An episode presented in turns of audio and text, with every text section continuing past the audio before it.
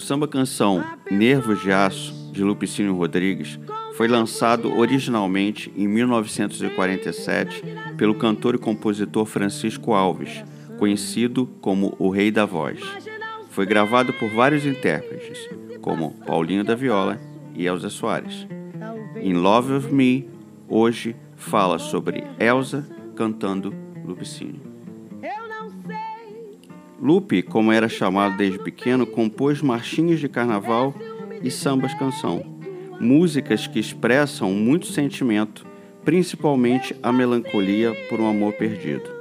Ele inventou o termo dor de cotovelo, que se refere à prática de quem crava os cotovelos em um balcão ou mesa de bar, pede um uísque duplo e chora pela perda da pessoa amada. Constantemente abandonado pelas mulheres, Lupicínio buscou em sua própria vida a inspiração para suas canções, onde a traição e o amor andavam sempre juntos. Elsa registrou com talento o centenário do compositor no espetáculo Elsa Canta e Chora Lupe, que foi idealizado por ela e Glauber Amaral, para homenagear o grande compositor e amigo Lupicínio Rodrigues no ano do seu centenário, em 2014. Mas falando de Elsa, a rádio BBC de Londres a considera a cantora brasileira do milênio e também está na lista das 100 maiores vozes da música internacional. No seu primeiro programa de auditório, respondeu ao deboche do apresentador Ari Barroso, ao vê-la entrar no palco. De onde eu venho? Venho do planeta Fome, disse ela. E era verdade.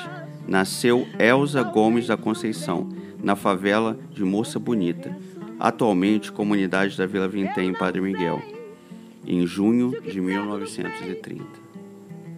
O Brasil estava em plena revolução quando, ainda pequena, mudou-se com a família para um cortiço no bairro de Água Santa, onde foi criada. Elza é hoje, aos 89 anos, uma das mais consagradas vozes do Brasil. O samba Nervos de Aço é uma história de traição amorosa, mas também de protesto contra o conformismo das pessoas traídas. Eu só sinto que quando a vejo, me dá um desejo de morte e de dor.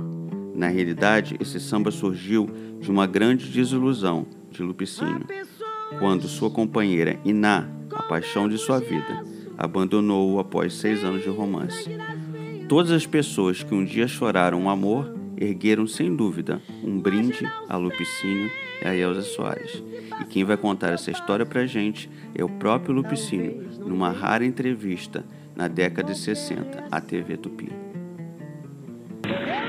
Essa é uma história muito complicada. Isto foi quando eu fui noivo pela primeira vez que encontrei minha noiva de braço com um cidadão e ela me disse que se casaria com o primeiro sujeito que ela encontrasse, nem que tivesse que morrer de fome por causa desse ato.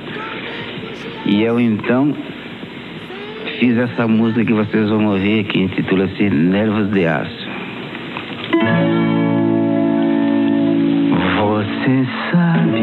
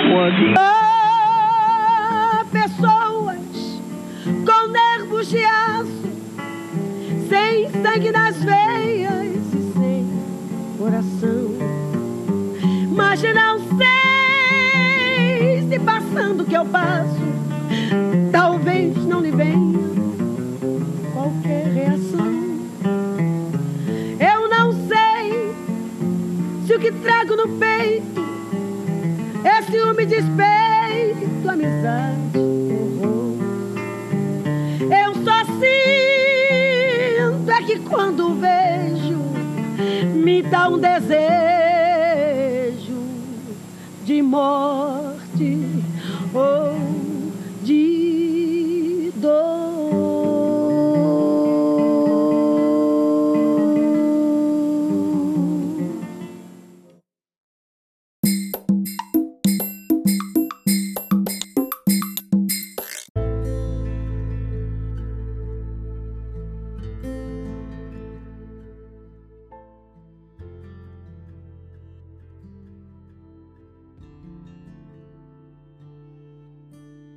Olá, Podlovers! Bem-vindo ao nosso novo programa In Love With Me. E não tem como evitar ficar emocionado e arrepiado depois dessa maravilhosa interpretação de Luxinho e Elsa no final, com a voz rascante para matar todo mundo de amor. E o depoimento incrível, que o texto incrível do meu querido Marco da Costa, e eu vou chamá-lo agora para participar. Marco? Alô, cheguei. vou começar, vou começar falando uma letra de Lupicínio aqui, que eu gosto muito, que é Eu gostei tanto, tanto quando me contaram que te encontraram bebendo e chorando na mesa de um bar. Rep... eu adoro essa frase. Ah, isso é tradução perfeita da dor de cotovelo, né? Essa coisa que todo mundo sente. Diga que não, eu direi que está mentindo. É, eu sou filho de um cara que gostava muito, muito de um, de um drink, entendeu? Então eu conheço muito bem a linguagem dos bares. Papai também, papai, é, papai também gostava muito de um drink. papai me ensinou a tomar uísque, querido. É, a Ele geração, dizia... uhum, a geração dos nossos pais era era forte no copo, né? Não, e ele dizia, Carla, não beba esses uísques nacionais. Tome uísque bom. Me ensinou a tomar uísque com água de coco no gelo. Olha é, isso. É, o meu pai tinha um caderninho que ele tinha os, os drinks que ele inventava. Tinha, botava o um nome para os drinks.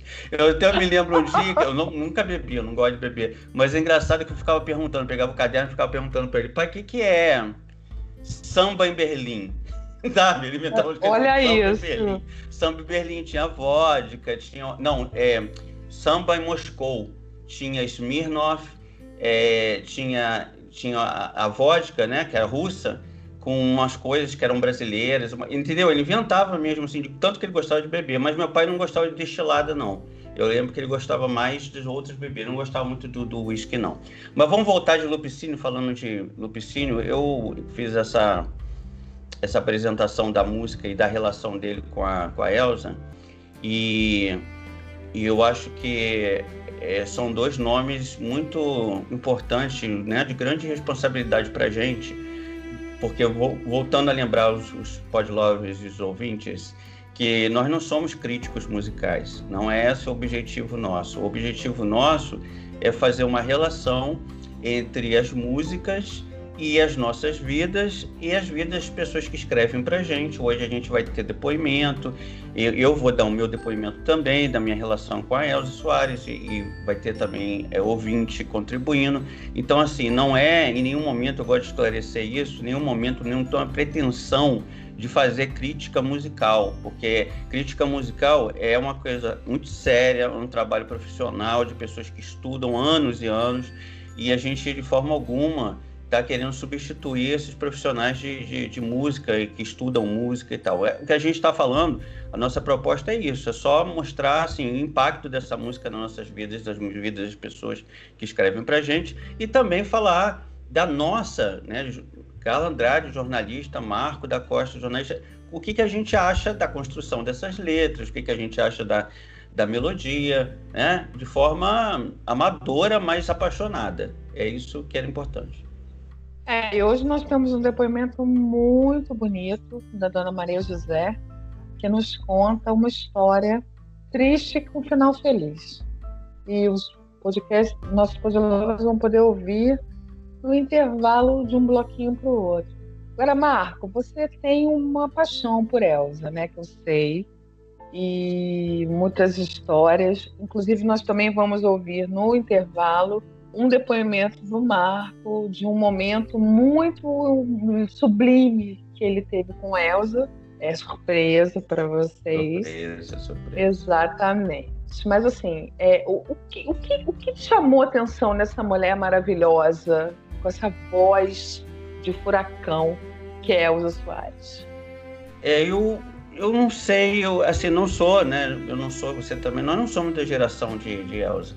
Mas é, o meu pai, é, a minha avó, a minha mãe, todos eles escutavam, escutaram em algum momento, mesmo que não tivessem problemas com, com ela, porque a Elsa, vamos resgatar historicamente aí algumas coisas, isso aí é o nosso trabalho também de jornalista, a gente pesquisando sobre a Elsa, a gente vê que, e eu vi isso na minha família, tinha uma, uma reação negativa contra Elsa pelo fato dela ter conhecido o Garrincha quando o Garrincha estava casado. E nos anos 50 e 60, é, uma mulher desquitada, uma mulher que era amante, uma mulher que era muito mal vista. E, somando-se ao fato de que ela era uma mulher negra, é, isso ampliou em 10 então eu ouvi isso na minha família, críticas de que ela teria, entre aspas, destruído uma família, que essa é a expressão uhum. da época, né? Fulana sim, destruiu, sim. destruidora de família. E o cara não levava culpa nenhuma, né? O cara, não, o cara... ele era ele era o melhor jogador do mundo, é, né? Como é aí, que iam falar do Garrincha? É, o Garrincha, né? Podia ter traído a mulher com 200, não tinha problema. Mas ela era a causadora, segundo os próprios amigos do Garrincha, de uma decadência profissional dele também, ou seja, da, da bebida, que ele morreu de, né, de, de cirrose. É. Então, assim, é, é, como se ele, toda a culpa da, da bebida, do vício dele, toda a culpa da, da, da, da vida sexual dele, de que todo jogador também, vamos falar a verdade, né? Não é só do Garrincha, né? Todo jogador de futebol até hoje tem histórias e histórias de fugir de concentração para festinha, né? Então é... isso, isso, a gente conhece. Você, você que de é uma pessoa de futebol, de você futebol entende dessas histórias. Então você sabe dessas histórias. Então assim, Elsa levou culpa de tudo, de tudo que você possa imaginar naquela época. E eu ouvia isso desde pequeno, mas ouvia com aquela ponderação. Ela é maravilhosa cantora eu não gosto dela pessoalmente como pessoa, mas gosto dela. Entendeu? Eu ouvia isso. A minha avó falava, minhas tias. Não, não, ela é uma destruidora de lares, mas nossa senhora, aquela mulher canta muito. Então, assim, em nenhum momento se deixou de atribuir a ela essa qualidade maravilhosa da música. Então o tempo passou, ela entrou num processo de decadência muito grande, pessoal, nos anos 70, nos anos 80, e ela foi resgatada pelo, pelo Caetano, num show da televisão, e os artistas começaram a resgatar a Elsa. E aí, depois disso, dos anos 90, e eu a vi no palco no, nessa, nesse período, ela começou a gravar com muita gente jovem, gravou com todos os possíveis nomes que a gente possa, né, nomes do funk, nomes da MPB, é, garotada, gente nova, ela gravou com muita gente nova. Então, ela foi, a partir desse momento, ela foi, começou a ser vista e ouvida por uma geração, pela minha geração, e pela geração né, dos, dos teus filhos, por exemplo. Então, assim, todo, se você falar para sua filha é, quem é Elza Soares, ela fala, ah, eu posso não escutar, mas ela sabe quem é Elza Soares, enquanto que outras pessoas da década, de, da época de Elza, não são reconhecidas pela sua geração, né? Bom, isso sem falar que na época ela era uma mulher do morro, negra, uhum. que foi cantar e que desceu do morro para botar a voz no asfalto e levar para o mundo. Ela defendeu a mulher como com, seu lugar, nós temos o nosso lugar. Agora, muita gente não sabe da história dela, né? A Elsa passou por muitos problemas na, ao longo da sua vida, como, por exemplo, com 11 anos, ter sido obrigada a abandonar os estudos para se casar com o amigo do pai dela. Aí, na sequência, com 12, ela tem o primeiro filho. Aí, com 15, ela perde esse filho que morre de fome.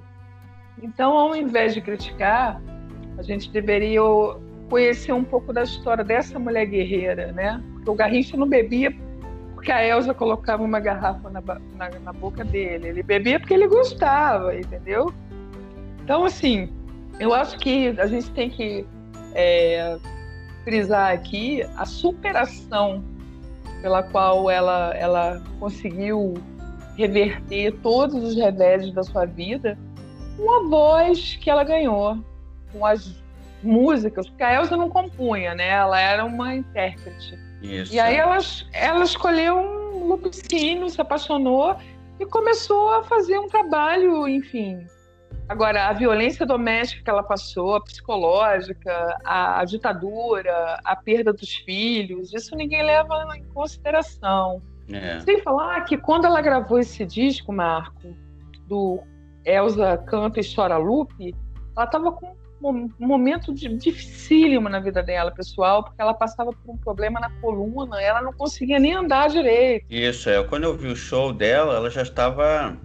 Ela fez o show na cadeira de rodas naquela época, porque ela estava com um problema de coluna muito sério. Mas eu queria falar, voltando ao, ao Nervo de Aço, eu acho que esse, essa música ela simboliza Embora muita gente lembre de Nervos de Aço com o Paulinho da Viola, que é mais recente, é, ela gravou antes e, na verdade, essa música foi gravada antes, muito menos, né? O primeiro a gravar foi o Chico Alves, né? O Rei da Voz é, que essa geração nova aí também não conheceu, nem eu conheci. É, meu pai falava no Francisco Alves como um cara, porque naquela época era muito importante a voz. Hoje em dia não é tão importante a voz, a performance no palco hoje em dia é mais importante talvez do que a voz. Mas naquela época, porque era a época do rádio, que não tinha um visual, a única contato que você tinha com o cantor era pela voz. Então a era do rádio lançou cantores que, de vozes muito potentes. Depois com a televisão e hoje em dia, com a internet, a performance, o visual, os videoclipes que surgiram na década de 80, é, deram outra visão, né? Hoje ninguém imagina uma música sem um clipe, né? E foi uma versão recente isso. E a Elsa, numa entrevista, ela, ela confessou que ela ouvia essa música desde pequena. E se acaso você chegasse também, que foi a primeira música gravada por ela nos anos 60. E ela ouvia com a mãe desde criança. A mãe costumava cantarolar essa canção e ela era muito fã dessa, de uma gravação do Ciro Monteiro na década de 40 dessa canção. Foi aí que ela conheceu a magnitude, a poesia, a, o lirismo, né, através de letra do Lupicínio, que era conhecido como Lupe, né? É, ela fez um show que eu relatei no começo, né? fez um show do, do que você também lembrou. E eu queria lembrar que Nervos de Aço também é filme, tá? Existe um filme de 2015 do Maurício Capovilla chamado Nervos de Aço. São 14 músicas do Lupicínio que estão nesse filme. Quem tiver curiosidade também dá uma pesquisada aí, você vai encontrar. Eu acho assim, o Lupicínio foi uma das figuras que mais marcaram a história e a cultura do Brasil. E ele influenciou tanta gente, vai até Cazuza, é, então, assim, muita gente nova, ainda hoje, tem como referência Adriana Cocanhoto, é, Marisa Monte, todos eles já gravaram Lupicínio, todos eles já cantaram Lupicínio. Aí você pega na parte de samba, Bete Carvalho já gravou Lupicínio. Você pega na parte. Todo mundo, vai do rock ao samba, todo mundo já gravou Lupicínio. Então, acredito que ao lado do Chiquinha Gonzaga e o Lupicínio, para mim, eu acho que é o casal, é, o casal da música brasileira é a Chiquinha Gonzaga. Chiquinha Gonzaga com o Leopicínio. Porque esses dois nomes, tanto ela estruturou todo, né? E, toda a música, os direitos autorais, ela fez toda essa luta por. A Chiquinha foi a mulher revolucionária né, da, da, marchinha, do carnaval, de tudo. E ele também fez muita marchinha de carnaval, fez até hino de futebol, né? É, fez tudo, né? Ele fez muita é, coisa. O Lupicínio era um apaixonado pelo Grêmio, time de coração dele, ele é gaúcho, né? Uhum. E ele, ele fez o hino do Grêmio, cabe ressaltar aqui, porque foi um grande prazer para ele fazer essa, essa música, que até hoje é cantada nos estádios de todo o Brasil pela torcida gremista, né? Uhum. Agora, eu queria, eu, eu, queria contar como que a, a, ela conheceu o Lupicínio. Ela, ela, ela conta, estava se apresentando numa boate do Rio de Janeiro, e tinha um cara sentado assim na primeira fila, com terno branco, com um buquê de rosas. E ele não tirava os olhos dela. E aí, naquela época, ela tinha medo de homem. Depois de tudo que ela passou, ela ficou meio apavorada. Então, ele, no final do show, ele se aproximou dela e disse a frase: Trago rosas para uma rosa. E aí ela diz assim: Mas eu não gosto de rosas, eu detesto rosa, eu não me chamo rosa. E aí ele se apresentou, falou que ele estava ali porque ele era o Lupicínio Rodrigues, autor de Se Acaso Você Chegasse, que ela fez voltar a tocar nas rádios. Então ele queria agradecer a Elsa por essa ele era um cara muito simples, né? interpretação, né? exatamente. Então eu achei muito divertido isso. E ela diz que ele era uma pessoa, a pessoa mais simpática do mundo, que tinha uma voz macia, que transmitia paz. Infelizmente foi um homem que amou demais e morreu sem ser amado como ele gostaria, né? É, ele foi... o, amor, o amor tem dessas coisas. Tem dessas coisas. É, a Elsa Soares, ela também, ela, esse ano ela foi homenageada pela Mocidade, é, ela foi enredo da Mocidade, né, de Padre Miguel, é, que foi a vice-campeã no ano passado, esse ano não me lembro a colocação, mas a Mocidade é uma escola muito importante, e eu acompanhei a, a comissão de frente, foi uma coisa maravilhosa, as cabeças das mulheres trocavam as cabeças e, e aparecia é, um nome de Elza Soares, então ela foi agora, em 2020, muito aplaudida é, por toda a passarela do samba. E eu, eu acompanhei o desfile, apesar de ser portelense, é, eu acompanhei o desfile da mocidade com muita emoção, porque você vê uma pessoa aos 89 anos, né, praticamente 90 anos, é, recebendo o carinho que que a, a, Beth Carvalho, por exemplo, não chegou a ser tema da, da Mangueira, outros que Sim. não chegaram a ser temas, né? Morreram sem ser temas. E, e, e ela né, fechou esse ciclo né, da vida dela artística maravilhosamente bem. Ainda está fazendo, está gravando ainda, tem um show. Ela, ela é uma pessoa que não, não para, entendeu? Extrema, extremamente ativa, né? foi hum. ovacionada na, no final da. Durante, durante todo o desfile, as pessoas não paravam de aplaudi-la e eu me lembro que no final ela estava aos prantos, muito emocionada e todo mundo aplaudindo no final do desfile da mocidade, que foi um marco, sem dúvida nenhuma. Elza naquele dia foi muito feliz. É, eu queria destacar um, alguns momentinhos aqui. A Elsa foi no Chile é, na Copa do Mundo de 62, é, acompanhando Garrincha, e ela conheceu, é, foi pedido para apresentar ela, não vem aqui porque uma pessoa quer te conhecer, era o Louis Armstrong, o, o grande ah, mestre do jazz. Só isso, é, só isso. E ele conheceu ela, ela cantou para ele, é, depois, na década de 70, 70 né, anos depois, ela foi uma turnê, ela fez uma turnê pelos Estados Unidos e Europa. É, mas essa volta dela que eu falei aconteceu em 84, quando o Caetano Veloso convidou ela para gravar Língua no álbum Velô. E quando ela, ela fez essa volta, depois que ela começou a cantar Língua, e eu me lembro, isso foi em 84, tá? O primeiro vestibular que eu fiz eu acredito que foi nessa, nesses anos aí, tá? Anos, eu não me lembro qual. Eu me lembro que a prova de português do vestibular, a prova era a língua do Caetano Veloso. Olha é, A prova que eu fiz, que eu passei para o UERJ, meu primeiro vestibular, foi gabaritando língua de Caetano Veloso. Porque quando saiu a música, eu fiquei encantado pela letra. Eu me lembro que eu mostrei para um amigo meu, nossa, mas essa letra, a construção é, dessa letra é uma, uma homenagem tão grande à língua portuguesa que eu, sabe? Então, esse, nesse mesmo ano aí, voltando nela, ela gravou, começou a gravar com muita gente. Ela gravou com Chico Buarque, ela gravou com Carlinhos Brown, ela gravou com Jorge Benjó. Ela, em 2007, ela abriu também os Jogos Pan-Americanos cantando nacional. Ela foi puxadora de samba enredo, intérprete do Salgueiro, da Mocidade. Imagina, foi do Salgueiro Nossa. e da Mocidade. É, tem um longa-metragem feito para ela nos Estados Unidos chamado My Name is Now Elsa, é, que ganhou prêmios em 18 festivais. É, ganhou o prêmio Netflix em 2016 como melhor documentário sobre ela. Em 2010 ela gravou outra faixa, o tributo a Cazuza com, com parcerias. É, ela gravou com Kid Abelha, ela gravou com Marcelo D2, ela gravou com puxando samba no trio elétrico do Circuito Dodô Barrondina, na Bahia. Imagina, na idade dela já puxar um trio elétrico. Ela gravou com Frenéticas, ela gravou com. É, gente, não tem, eu acho que não tem ninguém na, na, na MPB que não tenha é, gravado com Elsa.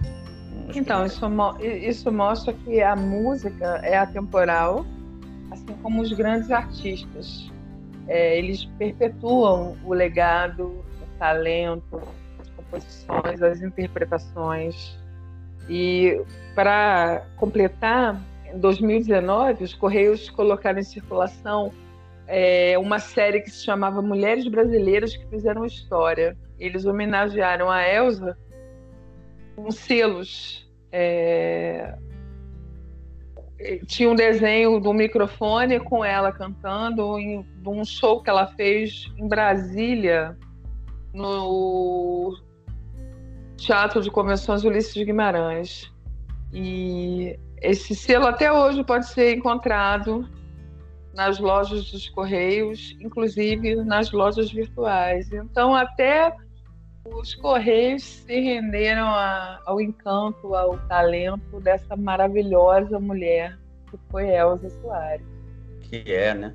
Vamos lá, em 2020 eu falei aqui, deu uma informação, vou completar a informação. Ela foi enredo esse ano da Mocidade Independente de Padre Miguel. O enredo se chamou Elza Deusa Soares. Olha que maravilha. É. E Deus, a Mocidade ter, tirou terceiro lugar entendeu? Por pouco, por um ponto, não ficou, não seria campeã de novo. Então, é, ela além de ter sorte, dar sorte, promover o amor, é, basicamente a carreira dela, ela, ela falou sobre sexo, morte, negritude, sobre mulher. Mas eu vou pedir a, um tempo agora, dona Elza é, Deusa Soares, para o nosso comercial, nossa parada comercial. É, nós, nós vamos para o intervalinho agora vocês vão escutar é, dois depoimentos e a gente volta daqui a pouquinho.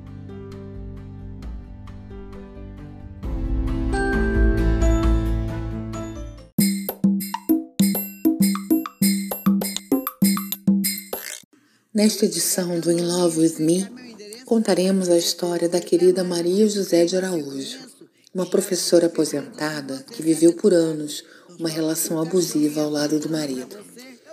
Ela nos contou, através de um depoimento enviado por nossas redes sociais, que inspirou-se em Elza Soares para dar a volta por cima. Tomou para si a força e coragem que a cantora sempre passou aos seus fãs e resolveu se reinventar. Aos 67 anos, deu um basta, colocou esse homem cruel para fora de casa e agora vive em paz. A seguir, seu relato. Casei muito jovem. Estava completamente apaixonada por ele na época. Eu era daquelas sonhadoras que acreditavam em contos de fada e final feliz. Dois anos depois, ele me traiu pela primeira vez. E isso tornou-se um hábito com o passar do tempo. Sofria calada, pois mataria meus pais de vergonha se me separasse se falar que eu o amava demais, apesar de tudo. Nervos de Aço foi minha música de dor de cotovelo e eu a ouvia enquanto chorava baixinho e sozinha em meu quarto. Minha submissão o fez crescer e depois da infidelidade, ele passou a me desrespeitar através de desaforos, onde sempre me colocava como uma mulher feia e sem valor. Continuei a suportar tudo calada, pois pensava em meus filhos e na família. Até que um dia, um dia ele me bateu. E eu já não era uma mulher jovem, eu tinha quase 60 anos. Um tempo depois desse episódio, ouvi Elsa cantar uma música onde ela dizia: Você vai se arrepender de levantar a mão para mim. E aquilo foi um alerta. Senti como se ela estivesse falando comigo como se me desse um conselho. Peguei emprestada a força que ela sempre me transmitiu e resolvi colocar um ponto final naquela série de abusos. Retomei minha vida com dignidade e resgatei meu amor próprio. Elza nem sabe, mas me ajudou a entender que eu tenho muito valor, que nunca é tarde para recomeçar. Como ela mesma disse em uma entrevista, sonhar é o grande prazer e poder da mulher.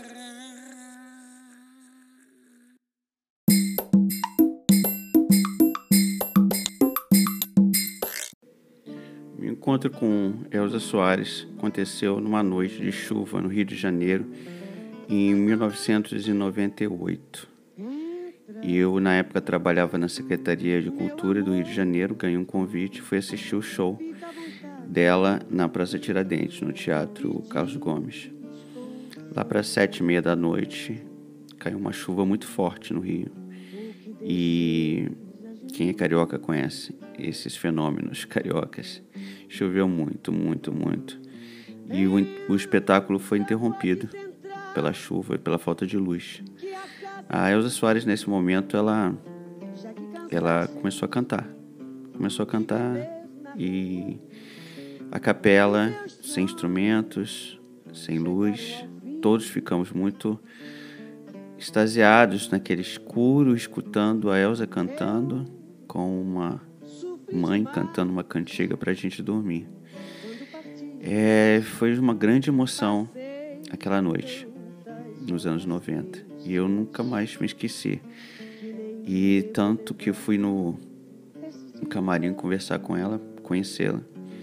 E fiquei muito feliz em ter apertado a sua mão e olhado para os seus olhos. E ter conversado um pouquinho, ter de alguma forma participado daquela noite tão especial. Sua cadeira ainda está vazia.